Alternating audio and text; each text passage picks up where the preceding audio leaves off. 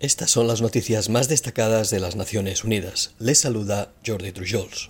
Cerca del 23% de personas empleadas han sufrido violencia y acoso en el trabajo, ya sea física, psicológica o sexual, según destaca un nuevo informe elaborado por la Organización Internacional del Trabajo y otras dos entidades.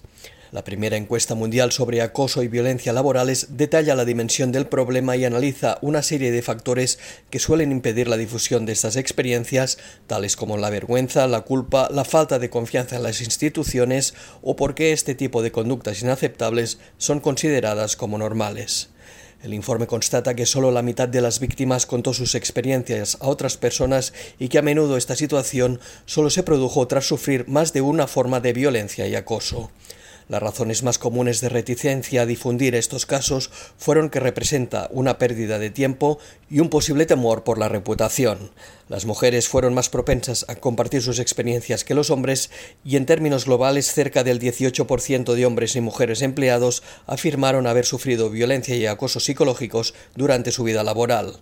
El 8,5% violencia y acoso físicos con un mayor número de hombres que de mujeres, mientras que el 6,3% declaró haber sufrido violencia y acoso sexual con una especial sensación de vulnerabilidad para las mujeres.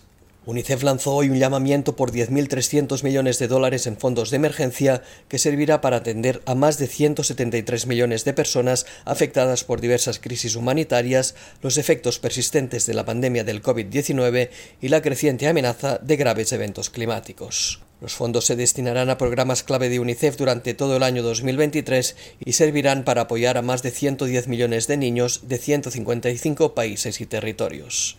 Aunque a principios de 2022 se estimó que el número de personas que precisarían ayuda humanitaria y protección sería de unos 274 millones, las necesidades aumentaron por los conflictos, el aumento de la inseguridad alimentaria, las amenazas de hambruna provocadas por factores climáticos y las devastadoras inundaciones en Pakistán. El resurgimiento de brotes de enfermedades a nivel mundial como el cólera y el sarampión suponen un peligro adicional para los niños en situaciones de emergencia.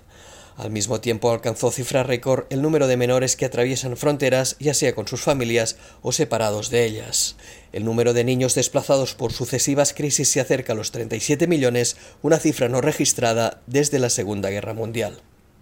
El primer informe mundial sobre suelos negros de la Organización de las Naciones Unidas para la Alimentación y la Agricultura destaca que este tipo de superficies están más amenazadas que nunca por la crisis climática, la pérdida de biodiversidad y los cambios en los usos de las tierras.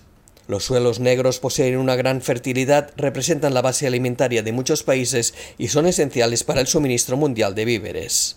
Además, juegan un papel fundamental en la reducción y adaptación al cambio climático, ya que almacenan más del 8% de las reservas mundiales de carbono orgánico del suelo y pueden llegar a capturar hasta el 10% de esta sustancia. El informe destaca dos objetivos principales, la conservación de la vegetación natural de los suelos negros como praderas, bosques y humedales y la adopción de enfoques de gestión sostenible de las superficies cultivadas. El estudio se publica en conmemoración del Día Mundial del Suelo que busca concienciar sobre la importancia de mantener unos ecosistemas sanos abordando los crecientes desafíos en la gestión del suelo.